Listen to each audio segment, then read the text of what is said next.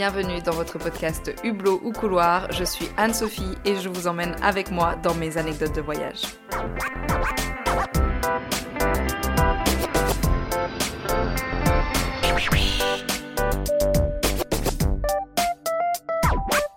Hello la team, j'espère que vous allez bien. On se retrouve cette semaine pour un épisode qui me stresse. C'est un épisode que j'ai en tête depuis le début du podcast. Si vous vous souvenez, dans les premiers podcasts, il y, en avait un qui s'appelait 5 anecdotes, 4 vraies, une fausse, avec euh, ma rencontre avec DiCaprio. Et de base, je voulais exactement faire l'épisode d'aujourd'hui, mais je me suis dit que c'était trop tôt, trop touchy, que je me sentais pas encore assez libre sur ce podcast. Et je me suis dit, ok, euh, je le sortirai à la Saint-Valentin, ça ira très bien dans la thématique, et ça fera un petit moment que je fais le podcast, donc euh, tranquille. Eh bien, nous sommes à la Saint-Valentin, et c'est toujours aussi gênant, voilà. Mais comme j'avais dit que je le ferais, euh, et que j'essaye de faire toujours ce que je dis, et que parfois je dis des choses pour me forcer à les faire ensuite, eh ben, let's go, hein. c'est l'heure de l'épisode. Comme vous l'aurez compris, avec le titre. Il y a 5 anecdotes, 4 vraies, une fausse. Et on va parler de sexe et de love story en voyage. Alors, je vais demander dans un premier temps à mes parents de quitter ce podcast immédiatement. Et pour une fois, s'il vous plaît, faites ce que je vous demande, c'est gentil. Donc, on s'en va. Alors, attendez, on attend qu'ils s'en aillent. Vas-y, maman, tu peux appuyer sur le bouton pause, les deux traits là, sur Spotify, et tu quittes l'application. Commençons par le commencement, ma vie amoureuse. J'ai été en couple quasiment toute ma vie depuis mes 16 ans. J'ai eu des relations de 7, 2 et 6 ans. Même pendant mon tour du monde, j'étais en couple. J'ai rencontré Aaron juste avant de partir. Très grave erreur les amis, ne faites jamais ça, ne vous mettez pas en couple avant un très long voyage. Profitez donc de toutes les rencontres que vous allez faire et surtout quand on voit ce que ça donne au retour de voyage. Donc le seul moment où je suis célibataire, c'est pendant mon année aux États-Unis. J'ai 27 ans, je suis une Française à New York, fraîchement célibataire, et tous les week-ends, on sort dans des clubs. Mais vous allez voir que j'ai tout le temps la poisse, surtout en amour.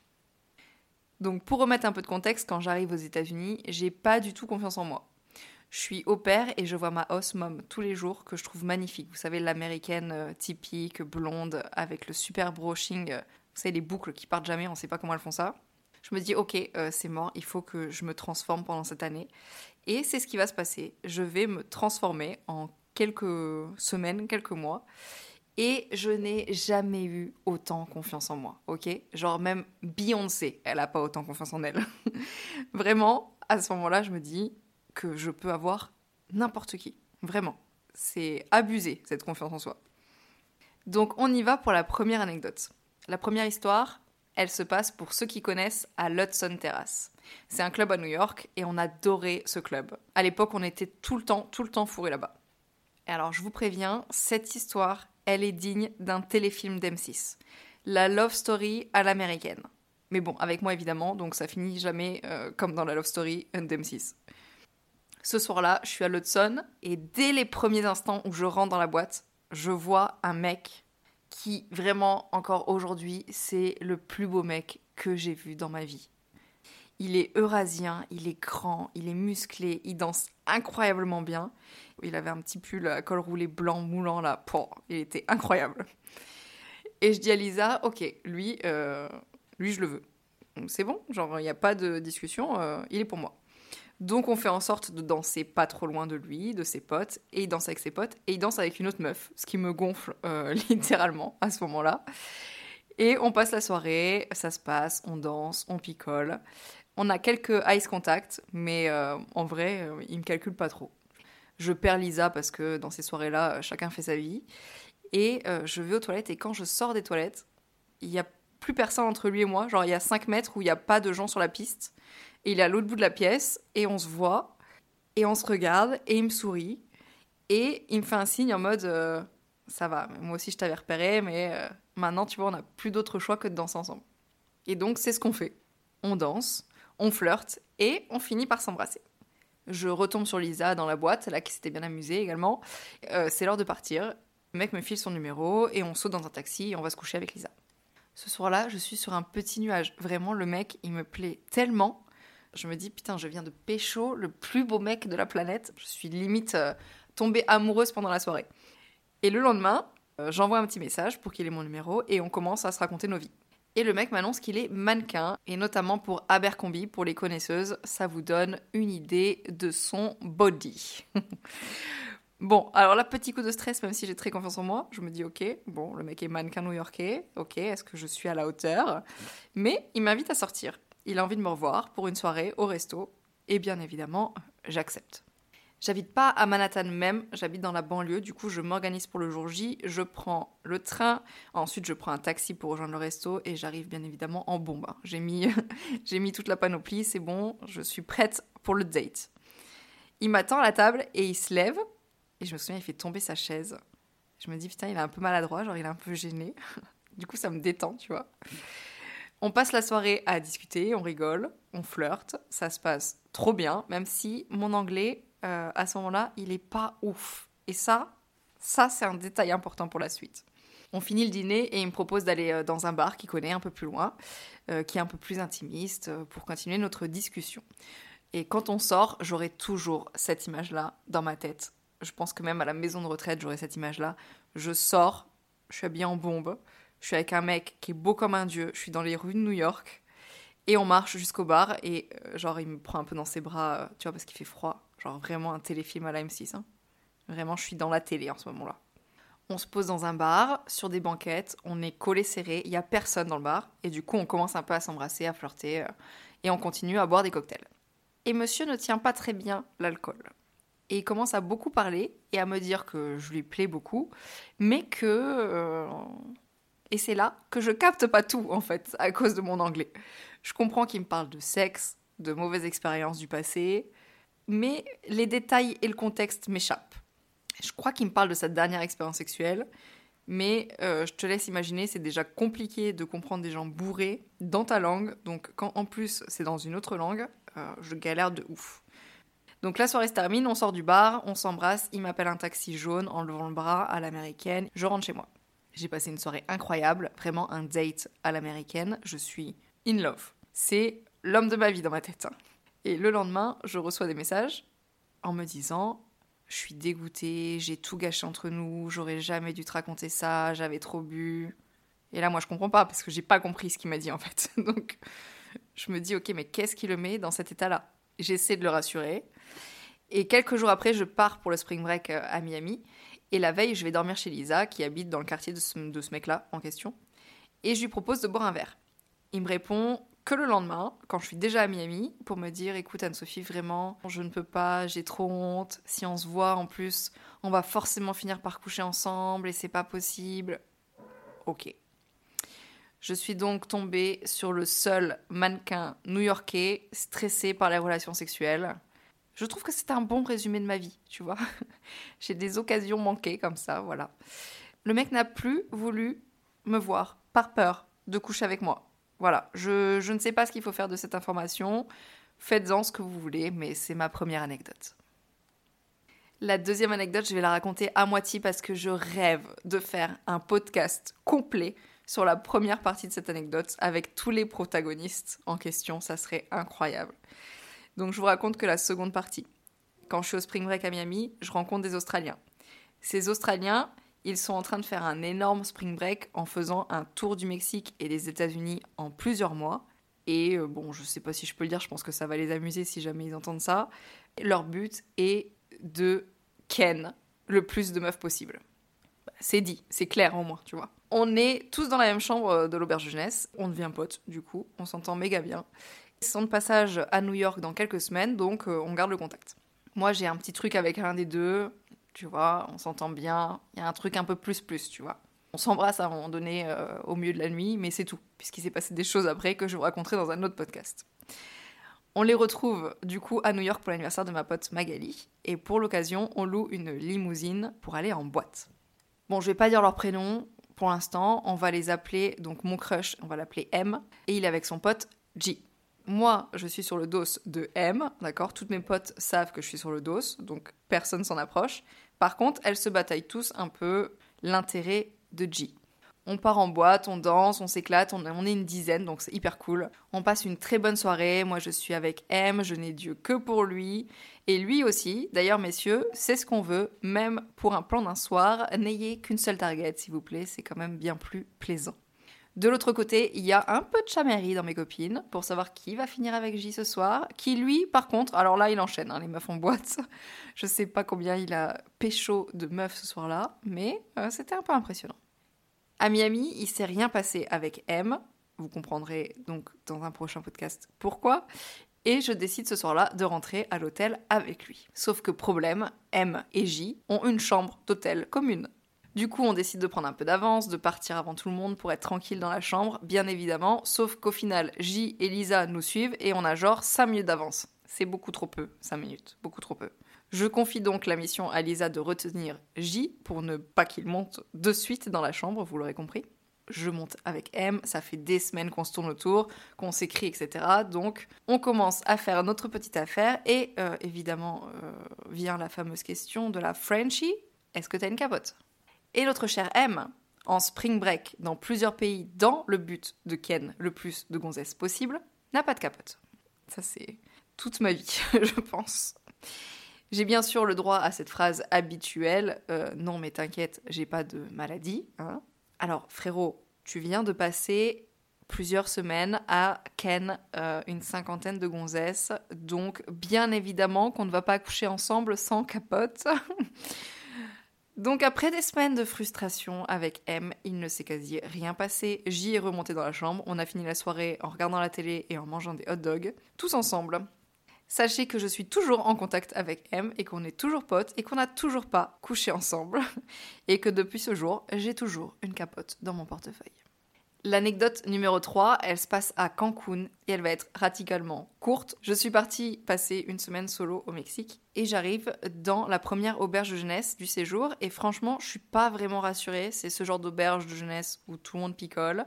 C'est pas du tout mon délire. Je suis posée dans ma chambre et euh, je suis pas très sereine. J'attends que la nuit euh, se passe. Arrive alors dans cette chambre un Canadien. Je ne vais pas dire son prénom parce que ce qui va se passer ensuite est assez gênant et potentiellement vous pouvez retrouver qui est cette personne car c'est un joueur professionnel de paintball dans l'équipe nationale du Canada. C'est bon? Je savais même pas que ça existait comme métier ça. Il voyage tout seul aussi, on discute, on prend une bière et on commence un peu à flirter. Tout est allé beaucoup trop vite. On est dans la chambre, qui est en fait euh, une chambre commune d'auberge.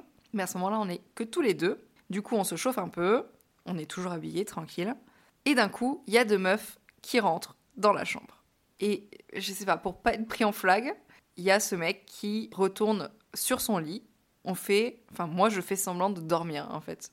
Et j'entends les deux meufs, je pense que c'était des américaines, qui discutent. Et à un moment donné, elles font ah. Vraiment, ce son-là. Et moi, du coup, je sais pas ce qui se passe, d'accord? Puisque je suis en ferme les yeux, je fais semblant de dormir sur ma couette. Elles s'en vont et je me retourne et le mec, il est plus là. Donc sur le moment, je comprends pas où est-ce qu'il s'est barré. Et je vois qu'il a sur son lit. Voilà, elle est cadeau. Cette histoire, elle est courte. Vraiment. Elle est en temps réel d'ailleurs. Hein. C'est approximativement la durée euh, de cette relation. Ouais, j'avais un peu honte de celle-là quand même. Putain, j'espère que ça passe. Hein. Alors, l'anecdote numéro 4. Comme je vous disais, quand je suis arrivée aux États-Unis, j'avais pas tellement confiance en moi et je parlais pas très bien anglais. Je rencontre pour la première fois un des profs de sport euh, des gosses que je m'occupe. Je ne donnerai pas trop de détails. Je pense qu'on peut facilement retrouver euh, de qui il s'agit. On va l'appeler S, qui n'est pas du tout la première lettre de son prénom, mais ça fera l'affaire. Je rencontre ce mec-là pendant une séance de sport des enfants. Il est brésilien. Vraiment, cette année aux États-Unis, j'ai rencontré que des mecs, mais ouf. Hein. Et euh, je perds tous mes moyens devant lui. Franchement, les gens qui me connaissent dans la vraie vie savent que je suis pas du tout timide, j'ai aucun problème pour parler aux gens. Mais alors lui, il me fait un effet. Vraiment, je suis impressionnée en fait devant lui. Et c'est un sport qui ne se pratique que pendant les beaux jours. Du coup, on ne se voit pas pendant plusieurs mois. Et au printemps, je reviens en bombe avec grave confiance en moi et un anglais bien meilleur parce que j'ai fait pas mal de dates avant ça. Et la première fois que je retourne au club, j'ai tout donné parce que je savais que j'allais le voir. Je me suis maquillée, coiffée et ça a fonctionné. Il m'a dit hum, ben, T'as beaucoup changé. Et la différence aussi, c'est que j'arrive à lui répondre aujourd'hui avec mon anglais. Je reçois un peu plus tard euh, un message, je sais plus si c'est un message ou un mail. pour m'inviter du coup à une soirée du club parce que tu devrais emmener les enfants, ça pourrait être sympa. Euh, le mec ne m'a jamais envoyé de message avant ça pour me proposer quoi que ce soit avec les gosses, donc je sais que c'est une approche. J'ai bien vu dans ses yeux que euh, je lui plaisais. Et du coup, je lui réponds Bah écoute, je vais bientôt euh, rentrer en France et tout, mais ça serait cool qu'on puisse se boire un verre avant. Et il me dit qu'il est grave chaud, qu'il part quelques jours en voyage, mais qu'on se capte après. Pendant ce temps-là, je le stalk un peu sur les réseaux, et j'ai l'impression quand même qu'il a une meuf. Mais c'est pas très clair. On manque de se voir à plusieurs reprises, à chaque fois il y a un imprévu, donc euh, je vois que le mec il hésite quand même. Et il me dit aussi qu'il hésite par rapport à ma famille d'accueil, puisque c'est des bons clients du club, donc il voudrait pas trop euh, se mettre en porte-à-faux. Alors que ma host mom, elle est complètement au courant que ce mec est mon crush, et en fait c'est même ma love coach, hein. donc c'est elle qui me dit euh, vas-y go, il y a zéro problème quoi. Et avant que je parte, peut-être dix jours avant que je parte des États-Unis, définitivement, je reçois un message genre vers 23h. Salut Anne-Sophie, je suis dans un bar, est-ce que ça dit de me rejoindre? J'écris de suite à ma mom, je lui dis vas-y, je fais quoi? Et elle me dit mais il te reste une semaine. Tu te lèves, tu prends une douche, t'y vas, t'as plus le temps de réfléchir ou de dire non en fait. Et donc je me prépare, je saute dans mon 4x4 et je rejoins ce mec dans ce fameux bar qui est quand même pas mal glauque. Hein. Je savais même pas qu'on avait ce genre de bar un peu saloon dans mon quartier euh, hyper huppé, tu vois. Je le retrouve là-bas, on discute. Il a déjà un peu bu quand même. Et la soirée se termine et on retourne tranquillement vers nos voitures. Et là, il me plaque contre la voiture et il m'embrasse. Je le stoppe et je lui dis Attends, juste, j'ai une question, mais t'as pas une copine? J'ai beaucoup trop de principes, je me fatigue moi-même en fait. Il y a un Brésilien qui vient de te plaquer contre une voiture. Qu'est-ce que tu lui demandes s'il a une meuf en fait? C'est une dinguerie. Et il me répond Pourquoi tu poses la question si tu sais déjà la réponse? Et il m'embrasse de nouveau. Bon, bah là, je succombe. Il est beaucoup très sexy. Rappelons qu'il est brésilien, s'il vous plaît. On monte dans sa voiture, on continue à flirter. Il veut aller plus loin et je lui dis Ok, mais on va chez toi. Genre, euh, moi, je couche pas dans une voiture, euh, d'un parking, d'un bar hyper glauque en fait. Euh. Il me dit que c'est pas possible, qu'il y a son coloc, qu'il y a la maison. Je savais effectivement qu'il vivait avec, avec un collègue et je lui dis Écoute, je rentre et on essaie de se voir avant que je parte. Ma host mom, trop mignonne, elle me dit Écoute, et il y a une chambre euh, d'invité spécifique, genre une entrée spécifique. Et elle me dit écoute, tu peux le ramener à la maison, euh, dans la chambre d'amis, euh, en bas, juste tu fais en sorte qu'il ne croise pas les enfants au petit-déj, quoi. Et finalement, bah écoute, je, propose à ce Brésilien, à S, de, venir et je pense qu'il a eu un éclair de conscience et il n'est jamais venu finalement. Voilà, c'est la fin de ma quatrième anecdote avec mon beau Brésilien j'ai quand même beaucoup d'actes manqués, hein, toujours. Hein. L'amour, ça me réussit pas de ouf. Hein. La cinquième anecdote, elle se passe dans une ville où on va très souvent pendant notre année à New York, c'est Atlantic City. J'adore. Alors Atlantic City, c'est le Las Vegas de la côte Est. C'est pas très loin de New York, c'est pas très cher pour y aller, je crois qu'on payait 20 dollars, tu vois, le bus. Et en fait, quand tu payes 20 dollars, on te donne 20 dollars en jetons pour jouer au casino. Donc c'est même gratos. Et tu passes toujours un très bon week-end à Atlantic City. Cette anecdote, elle se passe la dernière fois qu'on est allé, je pense c'était en juin, quelque chose comme ça. Et la différence avec Las Vegas, c'est qu'il y a la plage à Atlantic City. Ce soir-là, on passe donc une très bonne soirée, comme d'habitude. On se fait un petit resto, des cocktails, machine à sous, et je perds, comme d'hab évidemment. Comme à Vegas, t'as plein d'hôtels, donc t'as accès à, à, tous les hôtels avec différentes thématiques. Et souvent, t'as des spectacles, payants ou gratuits.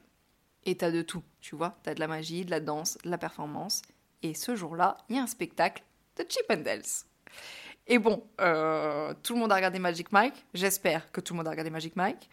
Et nous, on est entre meufs euh, en Atlantic City. Bien évidemment qu'on va au spectacle de Chip and Dales. Ils sont quatre sur scène. Et il y a un brin, et je le trouve particulièrement à mon goût. Je le trouve vraiment très beau.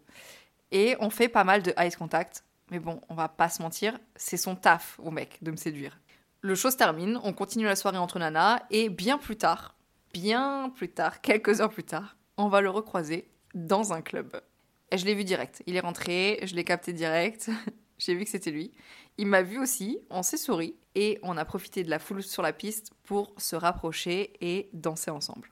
Le feeling passe bien, mais on est en club, on peut pas trop parler et du coup, on sort un peu pour prendre l'air. Alors, faut savoir, à Atlantic City, il y a une promenade. En fait, vous avez tous les casinos d'un côté. Après, il y a une promenade en bois, c'est très mignon. Et juste après la promenade, il y a vraiment le sable et la plage. On est vraiment, tu sors du casino, tu peux aller te baigner. Et c'est donc ce qu'on va faire. On est en juin. il fait bon et on décide d'aller se poser sur la plage et ça finira bien évidemment en bain de minuit. Ensuite, on s'est promené une partie de la nuit et j'ai retrouvé mes copines à l'hôtel, que j'avais d'ailleurs perdu entre temps et que je n'avais pas prévenu. Voilà, voilà mes 5 anecdotes spéciales Saint-Valentin. 4 sont vraies, une est fausse. Saurez-vous trouver la bonne? En attendant, je vous invite à célébrer la Saint-Valentin comme bon vous semble. Dans plein de pays du monde, on célèbre l'amour en règle générale et donc aussi l'amitié. Pas de pression pour ce jour, pas si spécial. Alors moi j'aimerais tellement connaître vos anecdotes, vos love stories et vos coups d'un soir en voyage. S'il vous plaît, envoyez-les-moi en DM sur Instagram que je rigole et que je les repartage anonymement évidemment en story. Voilà, ça serait hyper cool. En attendant, n'oubliez pas, voyager, c'est toujours la meilleure des options. Bisous la team